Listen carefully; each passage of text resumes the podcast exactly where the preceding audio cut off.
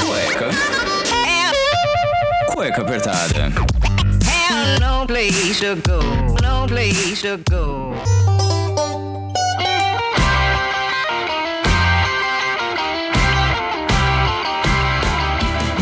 Bem, sejam bem-vindos a mais um programa do Cueca Apertada. Eu sou Rafael Silveira, o seu criador e host desse programa que se destaca em vários aspectos, assuntos abordados aqui e em toda a podosfera.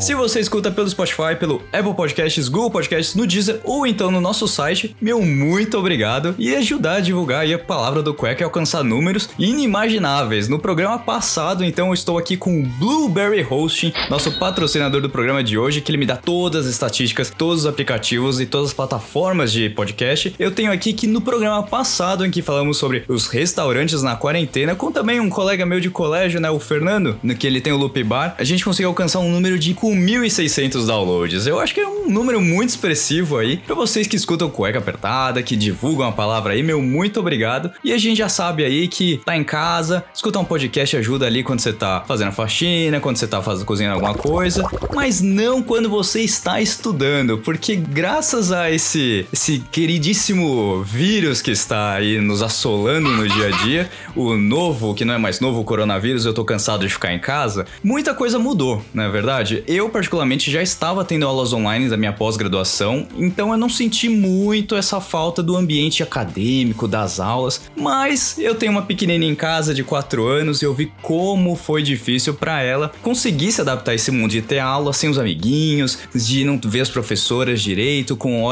mais restritas, né, para suas aulas. Em época de alfabetização isso foi muito complicado. E imagino para outras pessoas também que não conseguem se adaptar a esse ritmo de aula. E para isso, nesse papinho mais gostoso aqui, eu consegui localizar um professor queridíssimo da época de colégio. Tava até conversando com ele aqui fora, um pouquinho dos bastidores, que faz 13 anos que eu me formei no colégio. Ele aceitou o convite para participar aqui do programa e vai trazer um panorama aí geral. A gente vai falar um pouquinho de como era antes, 2007, quando eu me formei, e hoje em dia, como foi toda essa mudança. Então, por favor, eu quero uma salva de palmas aqui pro Paulão, que é um, foi um professor de biologia fantástico na época do colégio. Paulão, boa tarde. Boa tarde, Rafael. Prazer estar com você aí, tá? Parabenizar pelo, por esse trabalho que você está fazendo de divulgação. É legal, muito legal isso. E é um orgulho pra gente, como professor, ver um aluno tão engajado assim nessa profissão. Parabéns. Que isso, eu que fico assim, sem palavras, né? Agradeço muito aí os elogios do Paulão, porque é um professor que me inspirou muito na época de colégio e com certeza muitos outros alunos. A gente vai falar um pouco mais pra frente aqui de tudo que já rolou, mas brigadão, Paulão, de verdade. Esse elogio a gente leva no coração. Pra as pessoas que estão escutando o programa aqui sabem que eu formei como advogado, é, fiz direito, né? Então fui, fiz todo o caminho direitinho e tal, fiz pós-graduação e tal, mas agora estou no caminho da comunicação, me encontrei ali, grande parte porque eu via como o Paulo e também outros professores que eu tive, a questão de conseguir se comunicar e, e trazer um, um, aprendizado, querer ajudar as pessoas. Então eu agradeço também muito a, a presença aqui do, do Paulo por conta disso, que foi um professor que me ajudou bastante nessa questão de me descobrir um pouco. Eu era muito tímido, era muito quietinho, mas ele me dava umas chamadas ali no meio da aula que eu me lembro até hoje. e isso continua, viu? Mesmo online, com os belos agora online. eu imagino. Ô, ô Paulo, é o seguinte, os, os, alunos trocavam bilhetinhos ali, eram interceptados pelos professores, vocês é, chamavam muita atenção, como você acabou falando, davam uns gritos ali para dar uma assustada. Eu acabei saindo em 2007, quando o iPhone foi lançado, então começou a era dos smartphones. É, já foi difícil controlar os alunos nesse meio? Com, como é que foi essa, essa transição aí para vocês em sala de aula? Bom, Rafael, eu acho que assim, como tudo que é novo, né? Todo mundo tem muito medo e também muita insegurança para lidar, né, com algumas questões. E não foi diferente com o smartphone, né? Eu costumo uhum. dizer, por exemplo, é, quando surgiu a calculadora, falaram: ah, agora os nossos alunos não sabem mais fazer cálculo. Quando surgiu o relógio de pulso, ah, os nossos alunos não sabem mais agora olhar o horário pelo, pela posição do sol. Então, houve sim muito medo dessa questão e houve, logicamente, uma série de atropelos, né? aluno é, se comunicando com o colega dentro da sala de aula, não prestando atenção na aula, enfim, todos aqueles problemas que existem, inclusive até hoje, porém a abordagem dos professores, dos coordenadores, orientadores educacionais mudou. Certo. Nós saímos do sentido da punição única e exclusivamente e passamos a ter, logicamente, todo esse aparato, né, os BYODs, né, os Bring Your Own Device, a favor também do processo de educação. Mas é claro que a gente costuma ver ainda, né, a gente ainda vê muito problema com relação a isso, tá? Na sua época, estava começando, né, a gente utilizar um material mais digital dentro da sala de aula. Mas se você era de, um de uma determinada época, você deve lembrar daqueles carrinhos com uma televisão e depois um computador. Eu não sei se foi da sim, sua época isso. Peguei, peguei sim esse carrinho que vocês tinham que fazer solicitação para o inspetor trazer, vocês fazer alguma apresentação, alguma coisa assim. E aí a gente começou um processo de utilização mesmo, né, de novas tecnologias como apoio para o processo educacional. Só que ainda continuava o problema do celular. Sim. E esse problema do celular, rapaz, deu assim muita dor de cabeça, né? Porque era um tal de você ver mensagem e quando o aluno passava mensagem e não estava no silencioso e recebia SMS, porque na época nós não tínhamos WhatsApp, né? Era só o SMS. Olha a mensagem! Então, era assim, aluno virado com a cabeça para baixo. Você já sabia que estava com o celular ali, teclando, teclando ó, digitando para alguém, olha, alguma coisa nesse sentido, né? E aí tome bronca e tome, né, retira o celular, manda para orientação, e era aquela dor de cabeça. Até que, num determinado momento, falamos, vamos usar isso. Vamos colocar o aluno como um protagonista dentro da sala de aula, no sentido de buscar materiais de apoio no sentido de auxiliar os colegas, né? E aí a utilização dessas tecnologias começou a tomar um outro rumo, culminando hoje, inclusive, com a formação de professores em tecnologias educacionais. Eu tive a oportunidade, e agradeço ao colégio por isso, né? Me proporcionar uma pós-graduação para formação de educadores do século XXI com a Universidade de Tampere, na Finlândia, né? Foi um grupo de professores lá do Colégio Rio Branco que receberam essa formação e ainda recebem essa formação. Né? Tem uma série de professores que, que foram selecionados para isso e aprendemos a utilizar mais os recursos. Então, hoje, o Paulão que você conheceu, ele está muito diferente em termos de conhecimento de recursos tecnológicos para utilização em aula. Tenho a certificação, inclusive, de Google Educator e estou atrás agora de uma nova certificação da Google para ser um trainer, né? E depois tem mais uma certificação para ser um innovator. Então, se a gente para, acabou, né? Se você parar, acabou. O que não pode hoje mais é você ficar apenas no giz e lousa. Também não adianta muito você ter toda essa tecnologia se você simplesmente transferiu a sua maneira de dar aula da lousa para um PowerPoint, para um Google Apresentações, tá? Aí, aí também não adiantaria muita coisa. Exatamente isso. É, eu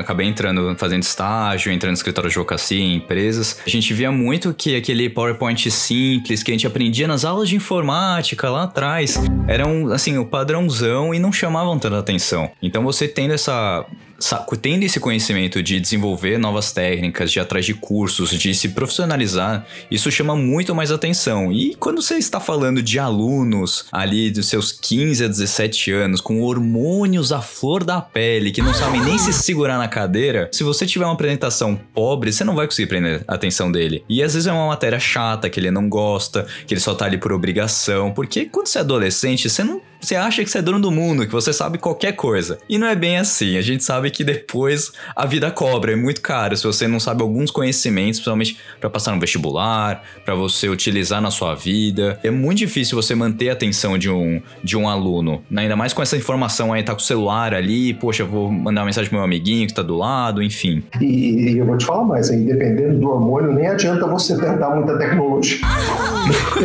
é, porque olha. não. tá? Não, vai adiantar muito, mas é isso aí. Então hoje, por exemplo, ó, tem N técnicas, né? O vocabulário dentro da pedagogia hoje mudou muito, veio muita coisa das TICs, né? Como são chamadas, né?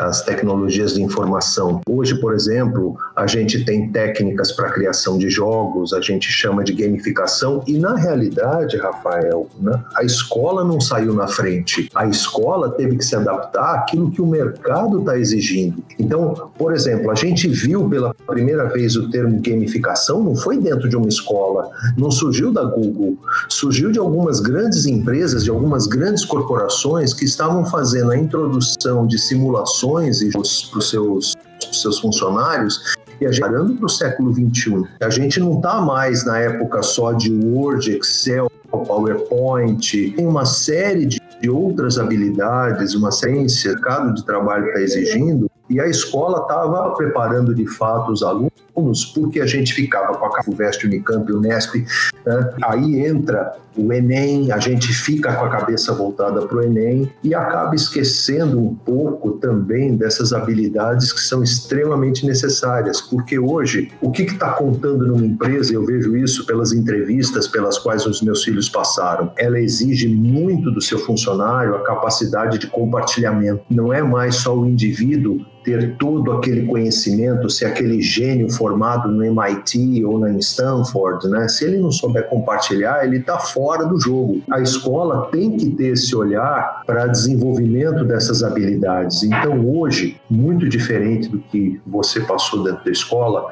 muito trabalho em equipe com os alunos, muitas salas de aula que já não tem mais aquela configuração que surgiu um termo agora, o neck learning, né?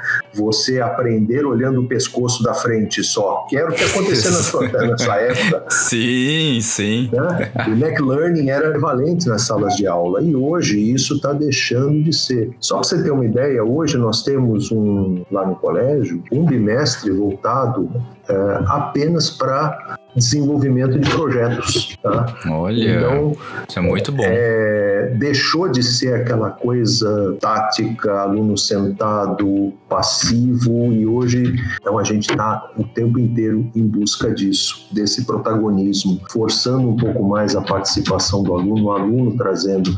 E aí entram aí né, as novas, não sei se você já ouviu falar em ensino híbrido, é, sala de aula invertida, são conceitos que a pedagogia trouxe de lá do desenvolvimento dessas tecnologias da informação. Como que funciona para lidar com um aluno desse, assim, com essa nova abordagem que o colégio está aplicando e, de, e, outros colégios também? Um pouco um aluno mais quieto, um aluno que não, não participava muito de aula, porque ainda existe esse perfil hoje em dia. É, os novos estudos aí, dentre eles o chamado design thinking, num trabalho em equipe, você não deixa, eu pelo menos como professor, não deixo mais a equipe ser formada aleatoriamente à vontade e ao bel prazer do aluno.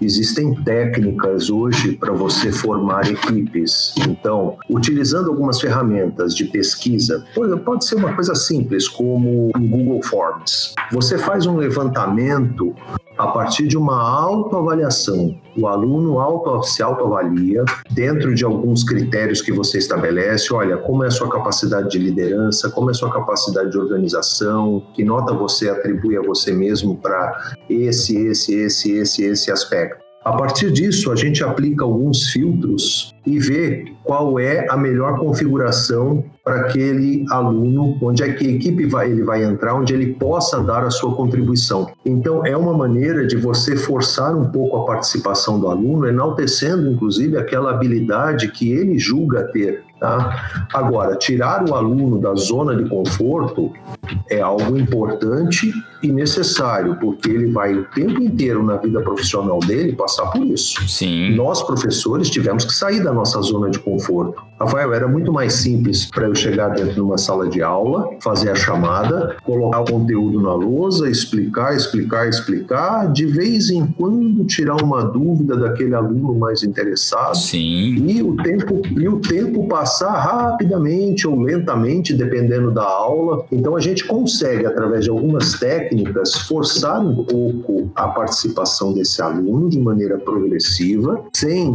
que ele se sinta exposto, porque a questão questão do aluno tímido é o fato dele se sentir exageradamente exposto, fazer com que esse aluno participe um pouco mais.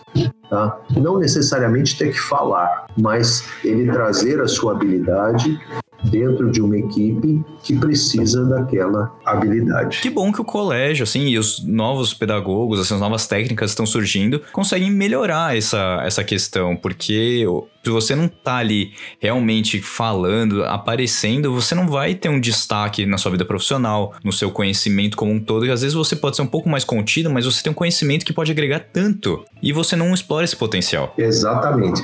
E isso, veja, e isso lá na vida profissional acaba fazendo o que com, com o sujeito? Ele vai se sentir aquele sujeito injustiçado, porque ele não mostra, ele não tem aquele marketing pessoal, que é importante hoje, é importantíssimo esse marketing pessoal. É, e eu vou te dizer uma coisa, eu aprendi isso também a duras penas, porque eu era esse aluno que ficava quieto no fundo da sala, né? Chegava em casa, queria me livrar o mais rápido possível das tarefas, fazia o mais rápido possível e não era uma pessoa de ficar compartilhando as coisas.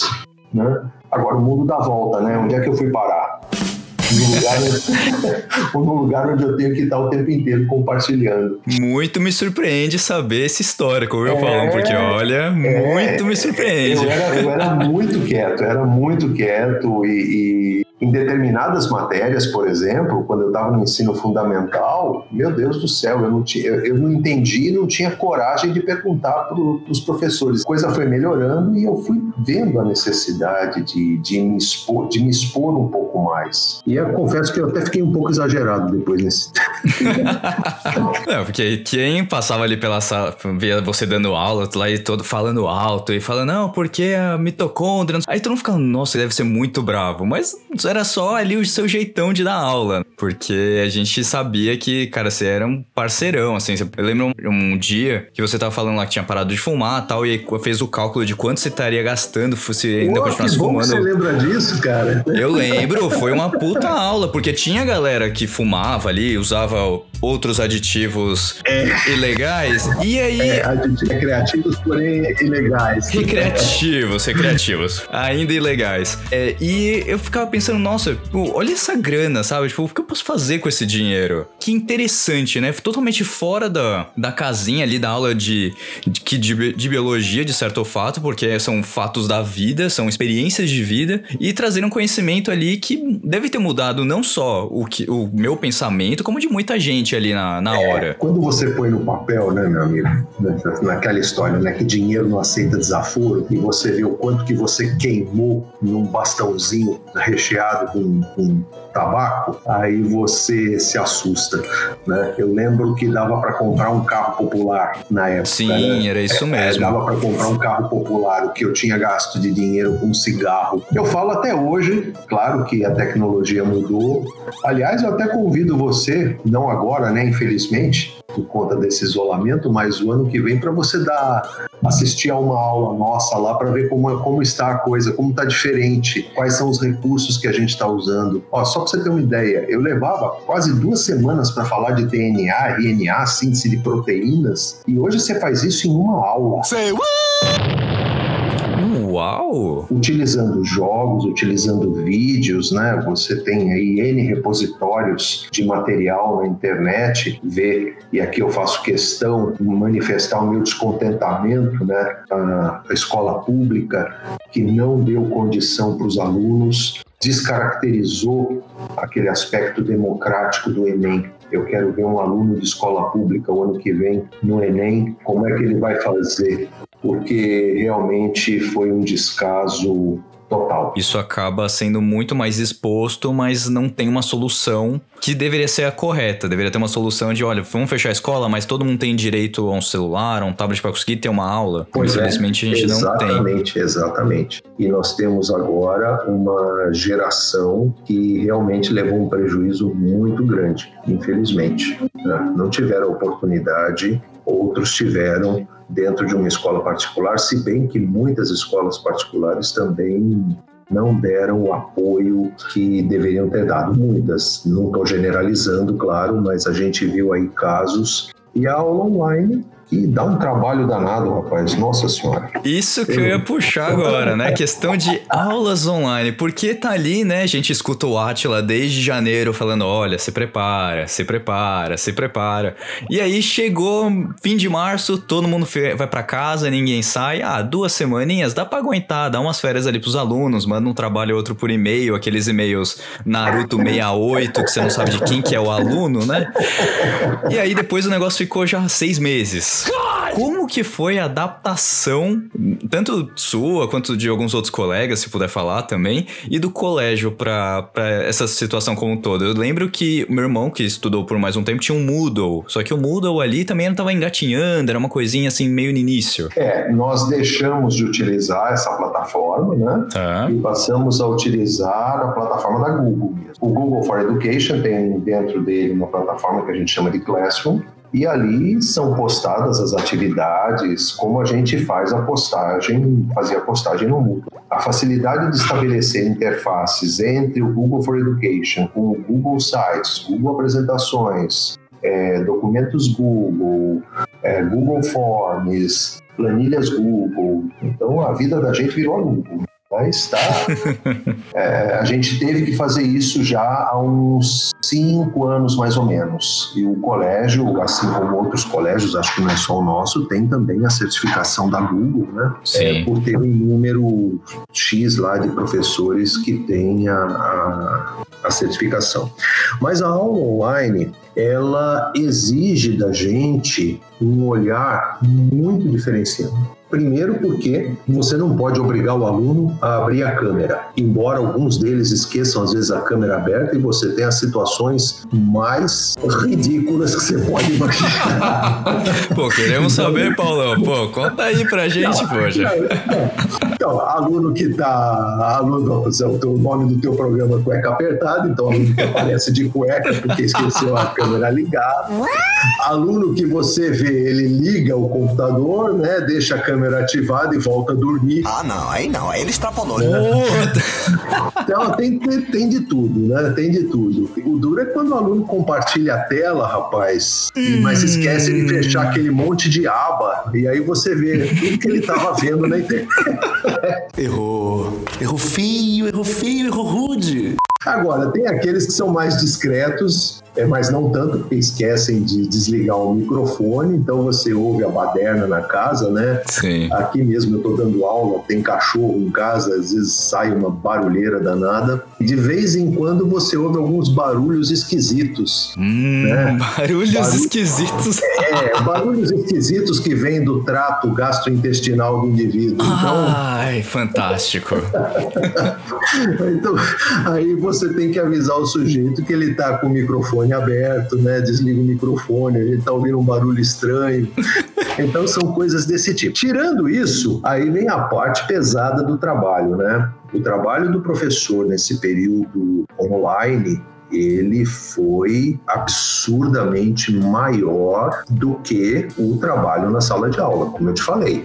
A sala de aula é confortável, você, se não tiver a tecnologia você vai para o tradicional, tá? Você tem o controle do ambiente, você vê o que o aluno está fazendo, aquilo tem que ser feito. Agora online não. Então aqui eu tenho dado aula e a maior parte dos alunos estão lá com as câmeras desligadas e a gente fica só ali olhando para aquela tela com aqueles avatares o tempo inteiro, né? Para a gente é um pouco monótono. Eu tá? imagino, você tá falando com nada, é como se fosse você gravando Exata, um vídeo, mas você sabe que vai ter um retorno depois, mas ali você tá esperando uma interação. Exato. Então a interação fica mais difícil. Isso demorou, eu posso dizer para você aí que demorou mais ou menos um mês para a gente começar a ouvir os alunos com um pouco mais de frequência. Aí uma maneira foi preparar preparar roteiros de estudo, a revelia de todo o material que o aluno já tinha, livro didático, apostila de cursinho e tudo mais, a gente começou a preparar roteiros para que os alunos pudessem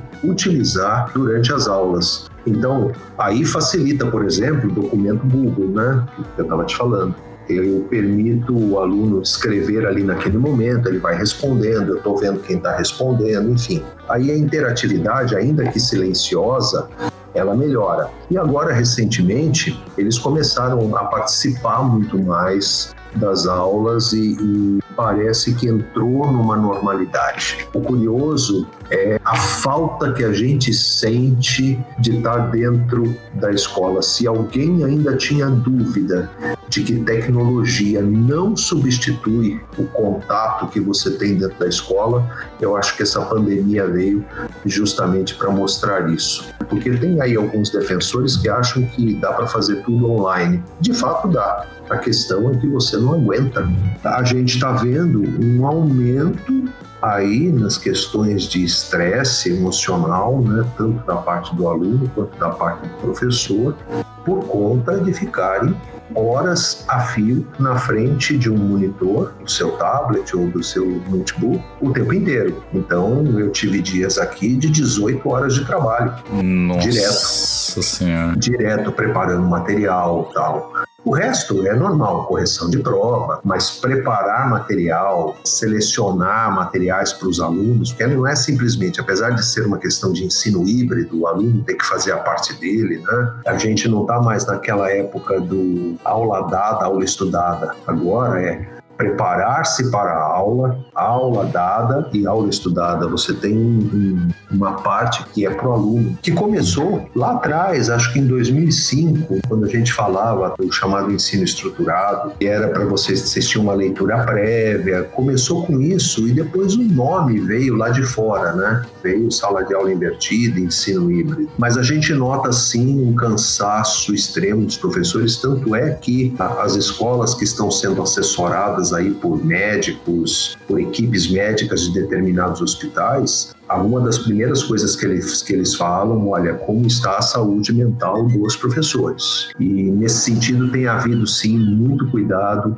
de muitas escolas porque sabem que a coisa não foi fácil para o professor. Só que isso teve um benefício. Obrigou muita gente que estava na zona de conforto e só no giz lousa a se modernizar minimamente. E a universidade ainda não prepara o professor para esse, para esse ambiente. Eu acho que eu vejo muito disso. O professor que está saindo hoje formado, recém-formado na universidade, ele ainda sai com a formação tradicional A, toda a preparação que ele tem é o conhecimento externo à escola. Então, o fato de lidar bem com redes sociais, aí, claro, a velocidade deles para aprender é muito maior né, do que foi para mim, por exemplo. Eu tive um- uma conversa até com um professor meu de faculdade. Ele já tem bastante tempo aí de carreira tal, então ele já estudou lá em São Francisco tal. E ele falou que essas coisas de você não poder viajar tal melhorou tanto porque ele tinha que sair daqui de São Paulo e ir, sei lá, pro, pro Nordeste pra dar uma palestra e voltar no mesmo dia, porque às vezes o eles é convidado, mas não pagam hospedagem, tudo é reembolsável tal. Então isso agilizou o fluxo de trabalho dele. Mas o método de ensino dele, ele teve que real- realmente é, mudar totalmente, tanto pela universidade quanto pelos cursos de pós-graduação, os novos cursos que ele tá dando, assim, ponto que ele leva muito a sério, que são as aulas que ele dá por ter um nome muito conhecido. E aí eu te pergunto, Paulo, como que funciona o método de avaliação nesse quesito online? Porque quando você tá ali na sala de aula presente, o aluno não vai colar, ou então dificilmente ele vai dar tanta bandeira. O online, como você falou, o aluno não, não pode ligar a câmera, não precisa ligar a câmera, ele pode ter um outro computador, um tablet, um celular à mão ali. Como que estão sendo feitas as avaliações dos alunos nesse período? Essa é a parte complicada, a avaliação sempre foi uma parte complicada para a gente, claro, não, não deixaria de ser agora, né? Sim. Existem algumas coisas que a gente pode fazer, tá? Para evitar a cola, mas convenhamos, diante de tudo que a gente está passando, você acha de fato que a gente consegue evitar isso? A gente nem na sala de aula conseguia evitar. Uhum. né? Eu lembro, eu lembro que havia três ou quatro professores que a turma morria de medo de colar, mas também havia outros que a turma conseguia colar. Sempre teve isso.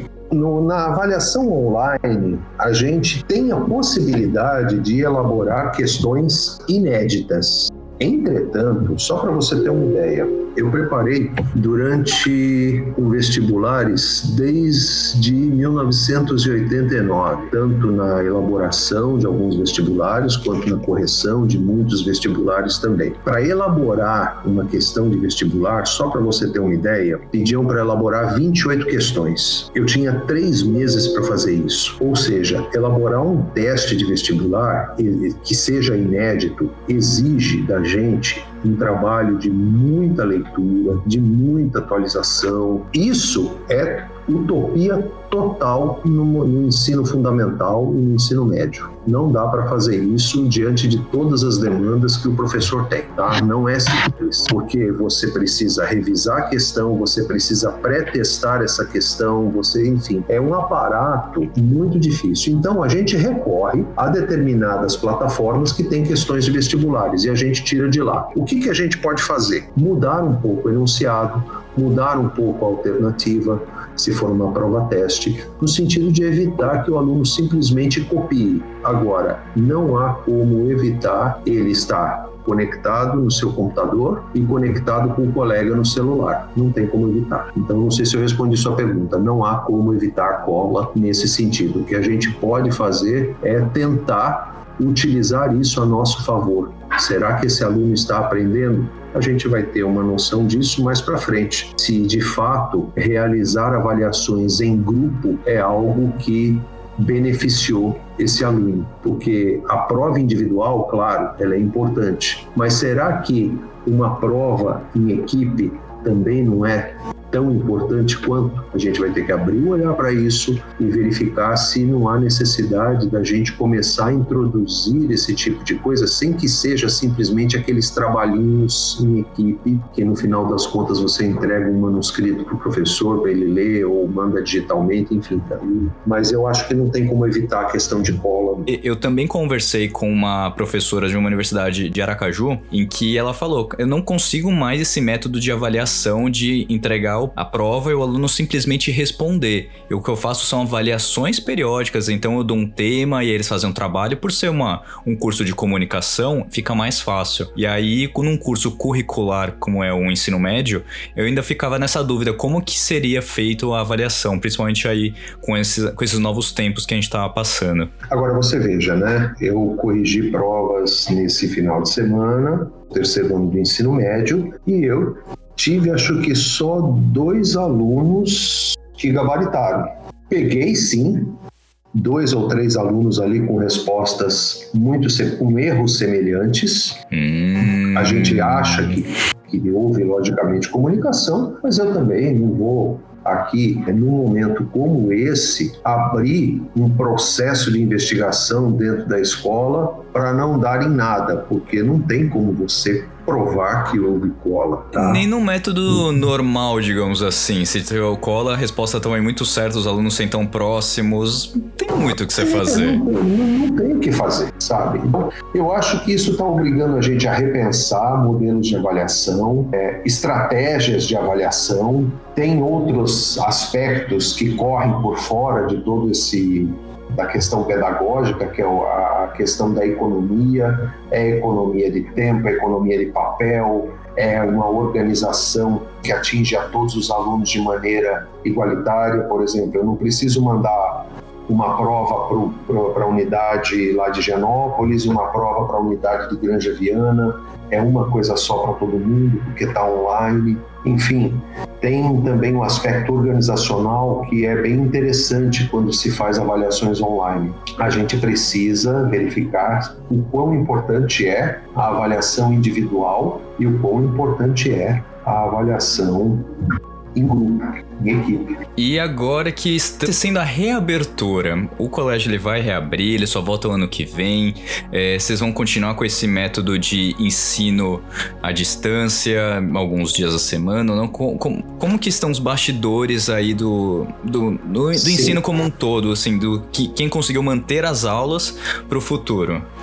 É, eu vou falar assim pela, pelo que está acontecendo dentro do, do local onde eu trabalho. Sim, tá? sim. Então, as equipes médicas que deram suporte para o colégio, elas avaliaram as condições dos professores, aqueles professores com comorbidades, então professores que estão com índice de massa, com IMC elevado, índice de massa corpórea elevado, professores que são diabéticos, professores que têm mais de 60 anos de idade, levar em consideração até uh, os professores que moram com familiares que que, já são idosos, né? Então, muitos desses casos não voltam e continuam online, tá? Essa é a Certo. parte dos professores. Uhum. Aqueles professores que não entram nessas, nessas categorias que eu te falei, eles voltam para o ensino presencial, porém não todos os dias.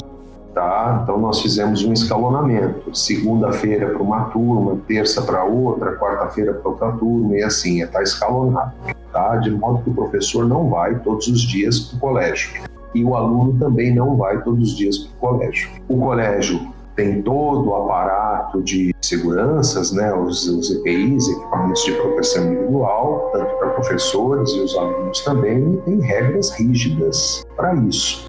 Tá? As carteiras dentro da sala de aula foram posicionadas de uma maneira, primeiro, para evitar é, a exposição frontal de um aluno com o outro, um falando muito perto do outro, de frente, ok? Certo. O que é bom porque obriga uma dinâmica diferente daquele neck learning que eu tinha citado para você, tá? O professor vai ter que fazer alguma coisa diferente porque ele não tem mais a, a, a frente da sala de aula. Tem várias frentes agora, uma vez que está cada aluno virado para um lado. Então, tá desse jeito. Assim, tem várias ideias de, de, de utilização de máscaras, então, máscaras de cor diferente a cada duas horas, todo mundo tem que estar com a mesma cor a cada período, enfim, tem uma série de, de coisas aí que estão sendo feitas, né? Funcionários utilizando aquele face shield, então é isso. Basicamente, não tem muito o que fazer a não ser essa proteção. Tá? O retorno ele foi necessário. Nós tivemos, Rafael, um número gigantesco de escolas que fecharam. Tá? Eu trabalho na área de turismo educacional também. Tá? Eu tenho uma empresa que trabalha nessa área. A gente faz excursões de caráter pedagógico e tudo mais. É uma atividade paralela que a gente tem já há alguns anos. E muitos dos nossos clientes fecharam as portas e não aguentaram. Quantidade muito grande de escolas. Essas escolinhas de bairro com 60, 70 alunos, ou até mesmo, muitas delas com menos do que isso, essas não aguentaram. Então foi de fato um strike. Apesar de eu dentro né, da, da, minha profissão, sou biólogo, enxergar os perigos do retorno às aulas, eu também não posso deixar de enxergar quantos professores, quantos cuidadores perderam seus empregos nesse momento em que essas escolas fecharam, né? E quantas pessoas que depositaram, quantos pequenos empresários, microempresários que depositaram suas esperanças é, dentro de um negócio próprio, montaram sua escolinha, quantos desses não estão mais na, na, área e estão tendo que se virar e só Deus sabe como. No programa anterior a gente conversou com, com o Fernando Gaspareto, que também foi aluno seu, é, só que ele tem um bar no, em Pinheiros, ali na Vila Madalena, e ele falou que foi muito difícil, que agora que tá começando a melhorar, mas mesmo assim caixa tá difícil de fechar, então a gente tá fazendo uma, uma ação aí para promover pro, a questão do delivery e promover também, não aglomeração, mas conseguir o volume de vendas que ele tinha antes, que era um bar que estava sempre lotado, sempre cheio. E alguns restaurantes que ele, que ele gosta, de alguns amigos também tiveram que fechar. Então é uma avalanche em todos os setores, nenhum ficou isento de qualquer coisa. A não sei quem vende álcool gel, que aí se deu muito bem. Mas de resto, é, ninguém, ninguém se deu bem nessa, nessa história toda. Mas é isso. E, agora as escolas vão ver o que, tá, o que vai começar a rolar aí, né? Parece que aqui na cidade de São Paulo a coisa tá mais é, organizada, pelo menos é o que a gente vê na mídia, né? Testando os alunos, vendo quem tem anticorpo, se já pegou, se já não pegou, vai trazer, né? Eu espero que não haja aí a sobreposição de ondas, porque eu não vou falar segunda onda, porque a gente continua lá em cima. Sim. Apesar dessa redução de contaminações e mortes, mas a gente continua, é, em média, numa coisa que se assemelha a um platô. Mas enquanto não vier uma vacina, a gente vai viver nesse mundo aí de abre e fecha. Paulão, então eu queria deixar aqui seu espaço pra você fazer aí o jabá da sua empresa, falar com a vontade, que é um espaço que a gente deixa aqui no finalzinho do programa pro convidado também alavancar aí o seu negócio. Olha, eu agradeço o espaço, né? Se bem que nós estamos zerados, acho que pelo menos até a metade do ano que vem. Estamos zerados, não tem, não tem excursão escolar. Mas lá na frente, quem se lembrar, né, a diferencial lazer e cultura pode ligar para a gente que nós atendemos. Temos equipe de monitoria, temos parceiros na área de transportes e fazemos a sua excursão pedagógica da maneira como você desejar. Fazemos o projeto pedagógico para vocês também. Quem estiver ouvindo e tiver interesse, ano que vem, fica aí à vontade para entrar em contato com a gente. Diferencial Lazer e Cultura, tá lá, é só entrar na internet então, gente, esse foi mais um programa do Cueca Apertada. Eu quero agradecer de novo esse queridíssimo professor, Paulo Aleu. Me ensinou muita coisa. Vocês viram aqui que eu tenho um carinho justamente por com ele e com outros professores também que me deram aula, porque a gente sabe que mesmo com o que foi passado, você pode esquecer como funciona a divisão celular, por que, que carbono se liga com oxigênio, enfim, qualquer coisa, mas ficam os ensinamentos dos, desses grandes professores e eles merecem todo o carinho. Então, eu também acabei falando na hora, mas aceito muito ir ao colégio, ver como estão as aulas, como está sendo esse diferencial e também rever algumas caras ali que com certeza é, me fazem muita falta nesse dia a dia, porque a gente sabe que é, não é só um ano que você passa com o professor, é, é muito mais, porque você tá ali, você pode não ter aula com ele naquele ano, mas no ano anterior você teve, no ano posterior, e fica aquele sentimento de, de saudade. Com certeza, e eu, eu lembro dos meus até hoje, né? Aliás, eu encontro meus colegas de, de ensino médio até hoje. Aí, tá vendo? E é um carinho que acaba ficando. Aliás, ó, só, só uma coisinha, viu? O, o, nome, o nome do seu programa é bem apropriado pro que aconteceu com a gente nessa pandemia. Viu? Ah, é justamente. É uma situação complicada, viu? então eu encerro mais um programa do Cueca Apertada. Eu vejo vocês, na verdade, transmito mais conhecimento para vocês na semana que vem com mais um convidado, com mais um assunto que vocês escolheram através da nossa plataforma no Instagram, né? Então, arroba cueca apertada, você encontra tudo lá, ou então no nosso site www.cuecaapertada.com.br. Um beijo a todos e até o próximo programa.